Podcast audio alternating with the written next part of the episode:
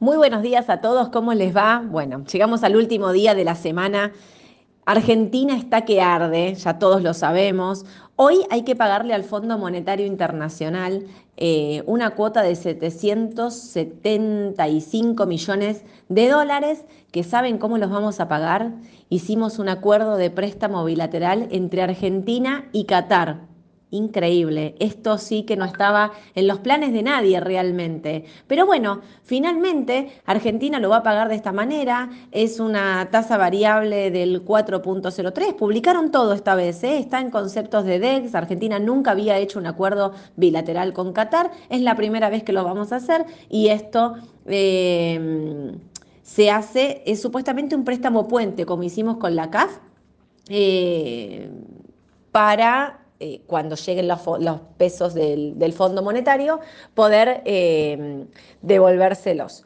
Bueno, nada, la verdad es que es una eh, llama la atención, ¿no? La Argentina siguió buscando otros, otros recursos ante, eh, ante la falta de fondos del Fondo Monetario Internacional, donde llegamos a un acuerdo, pero se acuerdan que hasta que el board lo aprueba y demás, se espera que los fondos lleguen en agosto, después de la elección. Y ahí es donde empezaron todos los rumores, porque hay un rumor muy fuerte que circula por el mercado que es para que el Fondo Monetario envíe esos dólares, el gobierno está obligado a devaluar.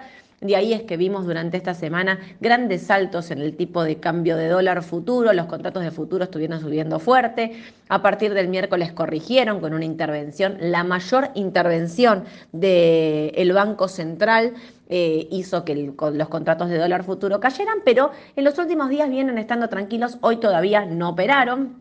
Y lo que sí está pasando con el resto de los tipos de cambio es que hay fuertes subas en todos los dólares bursátiles.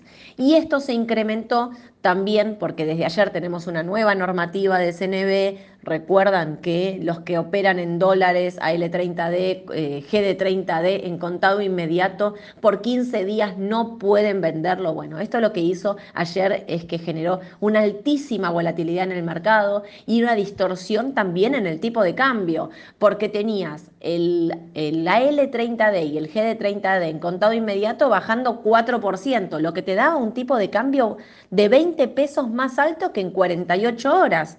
Bueno, nada, fue realmente una jornada eh, muy volátil, de mucha incertidumbre, los tipos de cambio que seguían subiendo, el contado con liquidación que tocó un máximo, ayer tocó 576 pesos, eh, incluso en algunos momentos estuvo más arriba, estuvo casi 580.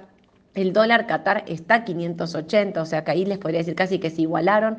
Pero con respecto al MEP, tenemos todos tipos de cambio distintos. Tenemos el MEP AL30 GD30D en 48, que si bien estuvo casi todo el día, casi 520, lo cerraron 514. El MEP LEDE, que estuvo, cerró 545. Y el MEP en ALGD, AL30, GD30, en contado inmediato, que estuvo 20 pesos por encima del MEP en 48 vemos que lo que está pasando realmente es, es un descontrol en tipos de cambio. ¿Alguien de ustedes se imaginaba a casi una semana de una elección estar pasando esta volatilidad en los tipos de cambio y normativa y normativa y restricciones y bueno, intervención? Ya sabíamos que la semana previa a la elección el dólar se iba a recalentar, pero bueno, acá tenemos el agregado de que finalmente los dólares del Fondo Monetario Internacional no llegaron y Argentina está haciendo malabares para pagar la cuota, no entrar en default con el fondo y encima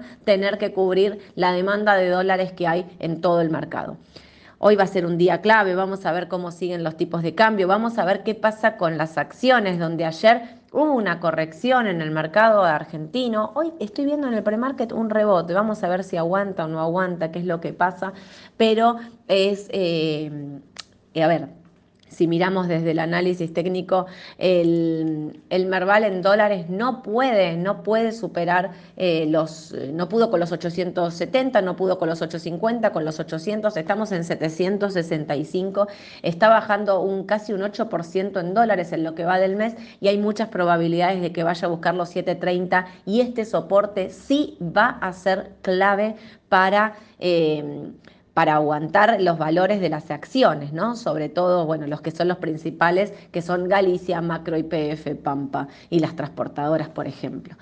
Em, me queda decirles que los, lo que siguen subiendo son los bonos duales. Bueno, esto tiene que ver también, y los linked, ¿no? Obviamente, esto tiene que ver con la, con la expectativa de devaluación, que no sabemos si se va a dar o no para después de la paso, pero sí la realidad es que es un a ver, es un, un, mercado que viene con mucha presión, unos activos que vienen con mucha presión. Me voy de Argentina y me voy a Estados Unidos un poquito porque lo que sí pasó es que llegó el, el dato de, Ay, se me fue la cabeza. Vino el dato de, de desempleo, las nóminas no agrícolas también, y eh, se generaron menos empleos del estimado. Había un estimado de 200.000 empleos y se generaron 187.000.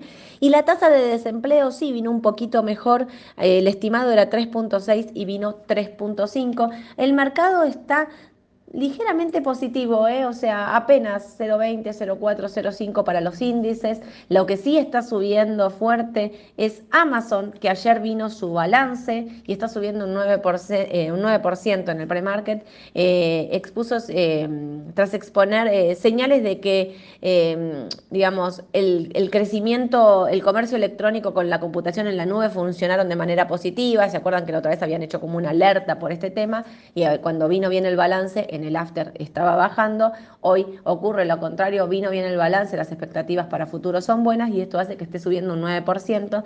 La que está corrigiendo un poquito es Apple, está bajando casi un 3%. Si bien eh, su balance fue bueno, eh, hubo una disminución de ventas en lo que respecta a los dispositivos, ¿sí? O sea, la caída de continuó, y esto hace que, está bien, el balance fue bueno con respecto al estimado, pero cuando se abrió un poquito ese balance y vimos las ventas de los dispositivos era menor al estimado, con lo cual hace que esté corrigiendo un 3%.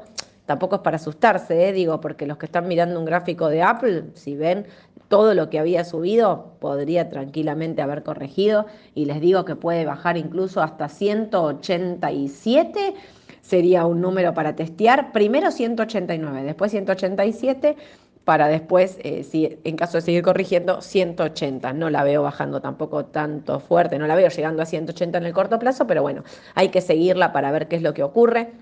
La que la que sigue, la que estuvo ayer subiendo fuerte, que todos la habrán visto también, fue Meli, que presentó un buen balance, una buena estimación. Hoy está corrigiendo apenas un 0,5 en el pre, vamos a ver también ahí qué ocurre. Lo petrolero, todo el resto está, viene bien, así que bueno, vamos a ver qué es lo que pasa con Estados Unidos, cómo, a ver si corrige un poquito, si rebota un poquito, mejor dicho, después de las, de las bajas que venía, que venía sufriendo.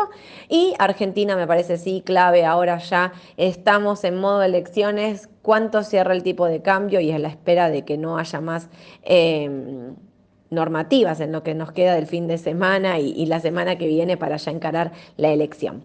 Los espero el martes 9.45 en la mañana del mercado con Edu. Obviamente vamos a estar analizando todo ya de cara a la elección.